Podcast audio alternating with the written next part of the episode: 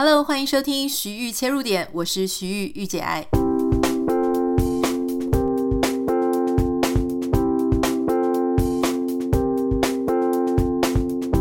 欢迎收听这一集的节目。不知道你小时候有没有曾经想要当个太空人，想要上太空？如果是的话，你一定会对最近这个新闻非常的兴奋。终于，老百姓有可能可以上太空了。好，我感觉到非常兴奋啊，因为我其实也算是一个科技迷，所以呢，最近一连哈有两个厉害的人，什么厉害的人呢？其实就是有钱人了哈，他们很早就投入这个太空旅行的投资项目，一个是创立了维珍银河公司的 Branson 啊，他在七月十一号的时候呢，美国时间七月十一号，他就出发了，好上了太空。另外一个呢，就是七月二十号美国时间的 Bezos，他和其他三位跟他一起成为太空人的，原本是老百姓的人哈，一起上了太空。好，这件事情如果你没有 follow 到的话呢，没有问题，我现在来帮大家整理一下。总之呢，就是其实大家知道，在差不多两千年、两千零四年左右的时候呢，当时开始有非常多的有钱人。有远见的创业家开始在思考太空旅行这件事情，所以你知道这种太空旅行的事情呢，绝对不是说哦，你现在要做，明年就做完了，后年就做完。这个是一个非常长时间的时间的投入、金钱的投入以及人才的投入。所以，在从你看，有一些公司是两千年，像 Bezos 的呃 Blue Origin，它其实就是两千年创立的。好，那这个 Branson 呢，他的这个维珍银河公司呢，则是在两千零四年，二零零四年的时候成立的。换句话说，在那个前后几年呢，许多对这个航空事业，特别是太空旅行事业有野心的人，通通都加入了这个太空竞赛。好，我们以前说的太空竞赛呢，可能是国家跟国家之间的这一个这些人，他们所目标放在是这个民间，也就是老百姓啊，一般民间都可以享受的太空旅行。那在这一个月为什么非常的重要呢？就是他们终于啊突破了无人的测试阶段，开始真正的把人给送上去。这当中最有名的当然是亚马逊的创办人 Bezos。好。因为他为什么有名呢？就是他是全球首富，而且他居然也想要这个打造太空事业哈。以前大概都是被 Elon Musk 这个独领风骚，那后来你也发现说，哦，原来 Bezos 他也是很早就已经在这个里面投入非常大量的资源在里面。七月二十号呢，因为我也有收看这个他们的发射直播哈，所以在这个。直播的影片当中呢，我是真的跟着很兴奋，那你就看到说他们其实有四个人，好，就是除了 Bezos 之外呢，还有三位同行的成员。这三位同行的成员呢，包含包含一位是这个 Bezos 的弟弟，啊，就是 Mark Bezos。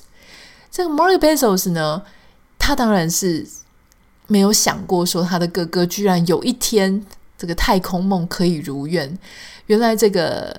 Jeff Bezos 哈，就是说我们说的亚马逊的创办人，他其实很小的时候就已经想当太空人了。那他这一次真的能够出发，他邀请了他的弟弟跟他一起上去。那另外两位呢，一位是年龄最小的太空人，他是十八岁，高中才刚刚毕业的一位荷兰的青少年，他叫做 Oliver Damon 啊。Oliver Damon 呢，他其实是很幸运的啦，因为原本哈就是有取得这个火箭门票的人呢，其实是一个另外一个人。那另外一个人呢，他因为在行程上有了一个冲突，所以就由第二名，也就是 Oliver Damon 的爸爸啊所递补。那他的爸爸是谁呢？他的爸爸是一位私人创投公司的高层主管哈。他用两千八百万美元的价格标下了这一张难得的位置，然后他让他的儿子去。好，你说什么？爸爸买给你呀？靠霸主啊！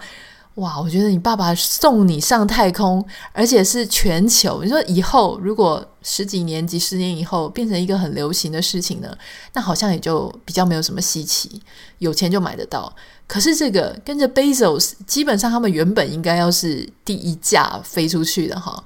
全球瞩目，你的名字、你的照片登上了所有全球的重要媒体，全部的人都屏息以待。这样子的价钱，说真的，我觉得两千八百万美金还算是便宜哦。如果你要达到这样子的宣传效果，哈，好，那这个是等于是他是年纪有史以来年纪最小的太空人，另外一位则是有史以来年纪最大的太空人，而且是一位女性，哈，她是。现年八十二岁的退休女飞行员 Wally Funk，这个 Wally Funk 呢，如果你有看她的直播影片或者看她的一些相关采访报道，你会发现她是一个非常有活力的女性。事实上呢，这个 Wally Funk 呢，她在一九六一年的时候就已经加入了 NASA，也就是美国国家航空暨太空总署太空计划水星十三号的培训。女太空员之一，好，因为人家说什么太空人啊，大部分都是女性，所以他们啊，对不起，大部分都是男性啊，所以他们也是很有计划的，希望能够培育一些女性的太空人一起上太空。他当时啊，你想，他当时就是非常的有兴趣，所以才会在一九六一年的时候就成为培训的成员，可是却一直一直的都没有机会，一直等了六十年。他终于等到了八十二岁的时候，他终于等到了上太空。这个就是 Blue Origin New Shepard 的四位上太空的成员哈。好，那你可能会好奇，刚刚会讲说，哎，原本他应该是第一架的了，那到底谁变成第一架呢？其实就在 Bezos 他们宣布七月二十号是他们要升空的一个呃时间点的时候呢，突然杀出了一个程咬金哈。就是刚刚讲的维珍银河公司的 Branson，这个 Branson 呢，其实就是我们知道很知名的维珍集团的创办人哈。那这个 Branson 呢，他其实如果说你对 Bezos 的事情也许蛮了解的，那 Branson 可能相对就比较没有那么熟悉。他其实是在一九七零年的时候呢，就开始发迹，但事实上一开始呢，他只是在伦敦有一个小小的唱片行。那后来呢，因为也蛮有生意、商业手腕的，这个小小的唱片行呢，诶，越做越大，就变成了维京唱片公司。这个你可能已经有印象哈。那当时他就开始越来越有钱。在一九八四年的时候呢，Branson 又创立了维珍航空。也许很多人有搭英国线的，应该就是、呃、不会觉得很陌生啦，应该常常看到维京航空。这个 Branson 呢，他其实本来就是一个非常喜欢冒险的人。好，那他特别的喜欢什么做热气球啦、跳伞啦这一类的高空飞行活动，所以他会对太空非常有兴趣。其实也是可以想象的。听说他在一九八零年的时候呢，就已经乘坐热气球穿越了大西洋跟太平洋。Branson 呢，他也是，当然也是从小就很想要上太空，想要呃了解太空的一切。那他现年已经七十岁了哈。那他在出发前呢，他就写下了一段文字，他说：“从小我就想要上太空哈，在这个梦想对我的世代来说，看似遥不可及哈。”那个时候呢，我在二零零四年的时候成立了维珍银河公司。我的目的就是要创造一家让我梦想成真的公司。那、当然，你想说，你身边如果有人想要上太空，你第一个反应是说：“天哪，好棒！”第二个反应：“天哪，好危险，会不会就没有办法回来了？”Branson 的太太也是这么觉得哈。他的妻子呢，对他这一次的旅程感到非常担忧。他还说，他的老婆说。如果你蠢到去做这种奇怪的事，那你就去做吧。但是我将不会出席你的葬礼。哇，话都说到这个份上了哈。可是你看，这个还是蛮怎么讲呢？就是说，他其实内心是很担忧的。可是他又觉得说，你如果真的要去做，那你还是去做吧。我还是放手，并没有说什么一哭二闹三上吊，你绝对不能去哈。他没有。但是他还是撂了一个狠话。不过，当然很开心的事情呢，是这两架同时很顺利的出发，很平安的回来。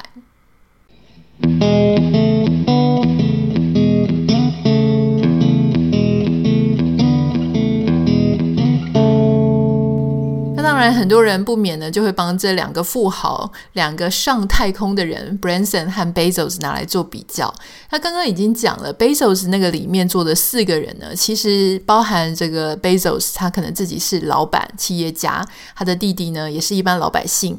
那他刚刚讲的那个 Wally Funk，就是那个女性飞行员，她也是，哈，她并不是什么太空航空专家啦，哈，就说他不是科学家或是有科学任务上去的人。那那个十八岁的青少年更是不用讲。所以基本上呢，Bezos 他这一台。好，就是他这一架出去的人，就是所谓的平民大众啊。我们所谓平民，不是很穷，而是说他的身份不具科学家，或是原本就是太空人，他不是。好，那这个 Branson 呢，他就比较不一样了哈。呃，而且这个对不起，我再补充一下，Bezos 呢，他们的呃发射出去呢，是全部完全靠电脑控制，也就是说，里面并没有驾驶员。可是 Branson 呢，他们那个是有配两个驾驶员，好，那他们这个里面呢，有这个两名机师之外呢，还有四名的飞行任务专家，好，那这个四名的飞行任务专家里面呢，哈，包含就是曾经参与试飞维珍银河的首席太空人指导员，好，这个女生叫做摩西，还有就是首席的营运工程师，还有一个就是政府事务副总裁班安德拉等等的，好，这都是一些相关的专家啦。所以跟 Bezos 那个比起来呢，就是说你会觉得说，哦，这边是一票专家跟呃工程师哈，比较专业的人士，就还没有到一般大众的感觉。可是 Bezos 那边呢，诶，他真的就是邀请了一些哦，就是比较像是大众的人。当然你会说哪个大众有那么有钱？可是。我认为这个事情的宣示意味很重，好，就是也就是说，Bezos 的那个东西是比较有亮点的，因为一群专家或者他一群本来就跟太空事务有关系的人一起上去，你就会觉得那是一群专家在玩的。可是另外呢，好像这个 Bezos 他是请了这些可能买门票的有钱人啊，啊，或是曾经很想很梦想要上太空的女性，而且是年纪很大的这个。普及化的概念就比较强。那为什么我说这个是有宣示意味的呢？因为它当然不是只是想要上一次太空，它放眼的是后面绝对极为庞大的民间太空旅行的商机嘛。这个就是为什么大家要竞相去呃去想这一件事情。好，那这个商机到底有多大呢？基本上啊，之前在这个像 Elon Musk 啊，他们其实都是非常认为这个将来的利润会非常的丰厚。瑞银集团呢，就曾经估计哈，在二零三零年，这个太空旅行的商机哈，太空旅行市场的商机将可以达到两百三十亿美元。好，所以呢，这个你看，两百三十亿美元，而且可能还会持续往上升哦。那 Bezos 呢？他回到地球的时候，他就宣布哈，当然也要在你成功回到地球的时候，你才可以宣布嘛。哈，万一你失败了，那个就前面都多讲的。他成功返回地球的时候呢，他就在他的记者会里面提到说：“哦，这个太空旅行的需求相当高，他们的这个 Blue Origin 呢，已经卖出了一亿美元的太空船票。你看，这个不只是圆了他自己的梦想，同时呢，也让他们自己家。”大大的做了一个公关操作啊，所以我觉得这个真的是非常厉害，而且他那时候宣布是说一亿美元的太空船票，当他成功的毫发无伤的回来，你就知道这个一定是绝对超过一亿美元的，大家就是拭目以待，虎视眈眈哈。好，那我还特别注意到，我觉得很有趣的事情是这些。角逐在太空旅行的这个创业家，他们的思想，他们对太空的想象，其实也是各自有点不太一样了哈。比方说，像伊朗马斯克那个时候就说：“哦，火星，我们可以移民火星。”他的想法呢是要去太空复制一个地球的生活方式，也就是把一些居民带上外太空。这个是伊朗马斯克的想象。可是呢，在这个 Bezos 他的说法呢，嘿，他想法是另外一种。我记得他在他的记者会里面呢，就提到说，要把那些重工业污染哈，或是会产生出极大污染的那些产业，或是一些垃圾，把它丢到外太空里面去。换句话说呢，他是觉得地球是要好好珍惜的。哦，这么适合人居住的地方呢，是非常绝无仅有、非常珍贵的。所以我们要把那些坏的东西丢出去。所以你看，光是要把什么东西丢出去呢？就是一个大家开始想象的是很不一样的哈。那如果你把他们两个综合，那是不是一些人出去旅游的时候可能会遇到垃圾呢？我也不太知道，我有一点难以想象未来的太空到底会是怎么样子。好，不过今天呢，就是要跟大家分享这一些最近正在发生的一个太空旅行啊，大家感觉已经走了。非常开始成功踏稳的第一步。那当然呢，接下来我们要跟大家讨论两件事情。这两个事情呢，是我觉得蛮值得深思的哈。第一个问题是说，好，他们真的上太空了吗？怎么一下子就回来了？第二个问题是，那太空旅行的票价到底是多少钱呢？我们五秒钟音乐之后马上回来。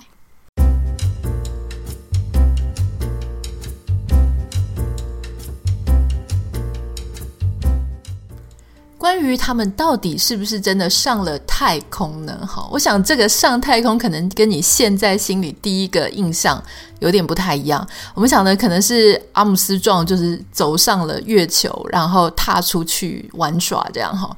其实不是的。如果你看他们的直播呢，你就会发现说，哦，原来他们大概十几分钟就回来了。可是到底是为什么？你说上太空有这么快吗？原来他们其实呢是在比。直线从海平面这样冲上去之后，到达一个所谓太空的高度之后呢，就算是成功了，然后在原地再降回来哈。当然也不是原地啦，就是说他们有一个呃预期的轨道，然后他们成功的发射，成功的把他们安全啊、落地哈。这个就是算是他们这个非常大的一步。好，那所以所谓真的上太空，到底是上到哪里去呢？那 Branson 跟 Bezos 到底谁上的比较高？好，所以呢，今天要跟大家分享的就是关于这个小常识、小八卦哈。